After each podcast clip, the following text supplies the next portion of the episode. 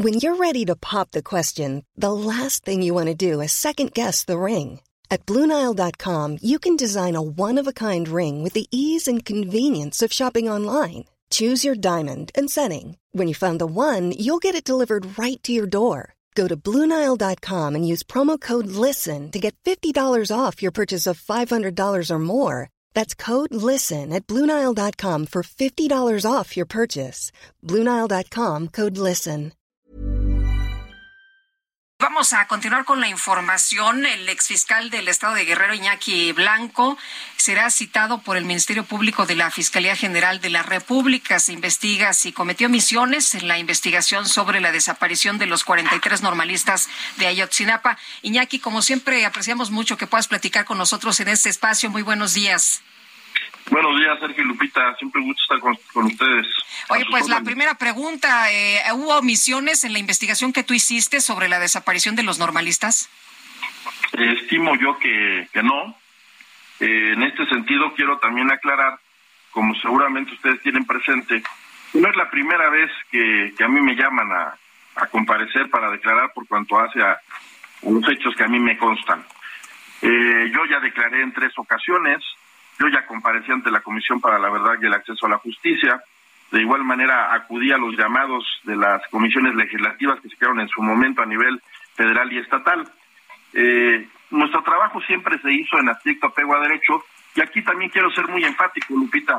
No es un trabajo de Iñaki Blanco, es un trabajo institucional, es un trabajo en el que intervinieron muchísimas personas, dos vicefiscales, directores generales, fiscales especiales, fiscales regionales, ministerios públicos, peritos y policías.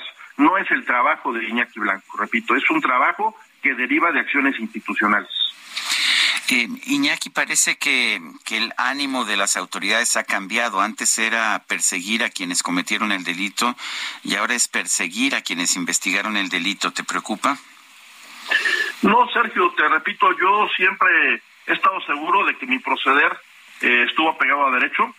Como tú sabes, mi carrera en el Ministerio Público no inicia en Guerrero. Yo trabajé también a nivel federal en los casos Colosio, Posadas Ocampo, fui delegado de la Procuraduría General de la República, fui titular de secuestros en la CIEDO y nunca se me inició siquiera un procedimiento administrativo. En consecuencia estoy muy tranquilo, pero como tú bien dices, creo yo que en toda esta historia lo realmente importante es detener o encarcelar a quienes privaron de la libertad y desaparecieron a los jóvenes normalistas. Yo, al igual que otros servidores públicos en aquel entonces, buscamos cómo resolver el caso actuando conforme a derecho. A mí me parece que no debe permitirse, bajo ningún supuesto, que se imponga lo político sobre lo jurídico en perjuicio del derecho a la verdad y a la justicia. Iñaki, tú participaste en una reunión en la que se supone, pues, eh, se eh, armó este asunto de la verdad histórica con Jesús Murillo Caram, con eh, Ángel Aguirre Rivero, con otras personas que se han mencionado y que, por cierto, ya se deslindaron como Omar García Harfush. No, nunca recibí una instrucción en el sentido de encaminar o desviar la indagatoria. Nunca estuve presente en una reunión encabezada por el señor Murillo Cara en el que, se haya dado en esos términos, pero aquí hay un dato muy importante que me gustaría que ustedes eh, lo difundieran.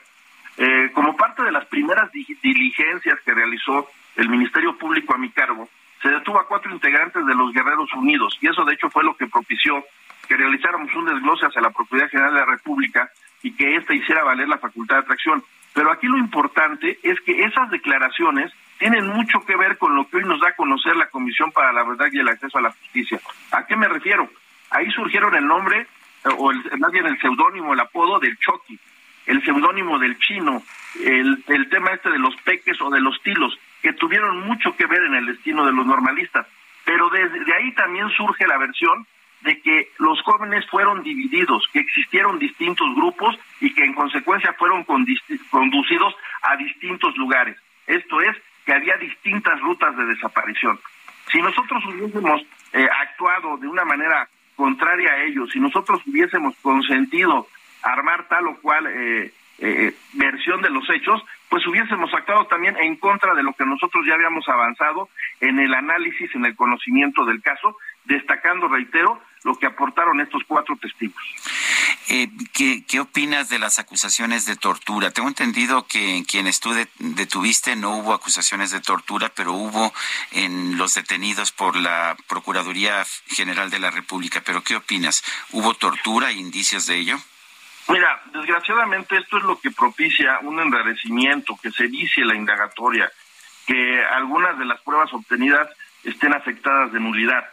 Eh, no podemos, debemos ser muy cuidadosos, Sergio, cuando hablamos de tortura, porque más allá de que se haya iniciado una investigación sobre el particular, lo cierto es que a la fecha no existen sentencias en ese sentido y que quienes estén acusados de haber incurrido en actos de esta naturaleza también tienen derecho a defenderse y también tienen derecho a hacer valer en su beneficio el principio de, presunción de inocencia. Creo que aquí es muy delicado dar por hecho que se haya torturado sin que exista una sentencia, sin que exista una cosa juzgada y que haya eh, causado estado la misma. Por lo que hace a nosotros, en efecto, yo siempre destaco el contenido del informe de la Oficina del Alto Comisionado de Naciones Unidas titulado Doble Injusticia. En una de sus páginas se señala que los abusos de autoridad, que los actos de tortura comenzaron una vez que la Fiscalía de Guerrero dejó de conocer del caso. Eh, ¿me, puedes decir, Iñaki, o nos puedes comentar de manera breve lo que piensas sobre lo que dijo Alejandro Encinas? Los normalistas desaparecidos en Ayotzinapa no están vivos.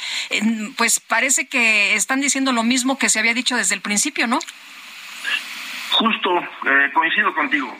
Eh, hemos platicado en distintos momentos y siempre he sostenido que el asunto está resuelto desde hace mucho tiempo. Esto es, que la autoría material e intelectual reside, radica en una organización delictiva conocida como los Guerreros Unidos, que contó con el auxilio de distintos cuerpos policiales a nivel municipal.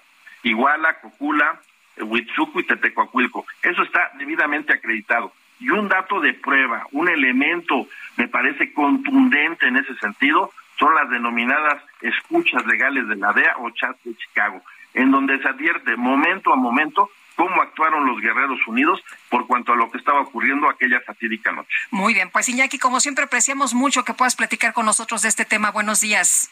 Buen día, si me lo permite, nada más concluir diciendo, todos y cada uno de los sujetos que detuvo la Fiscalía del Estado de Guerrero permanecen en la cárcel.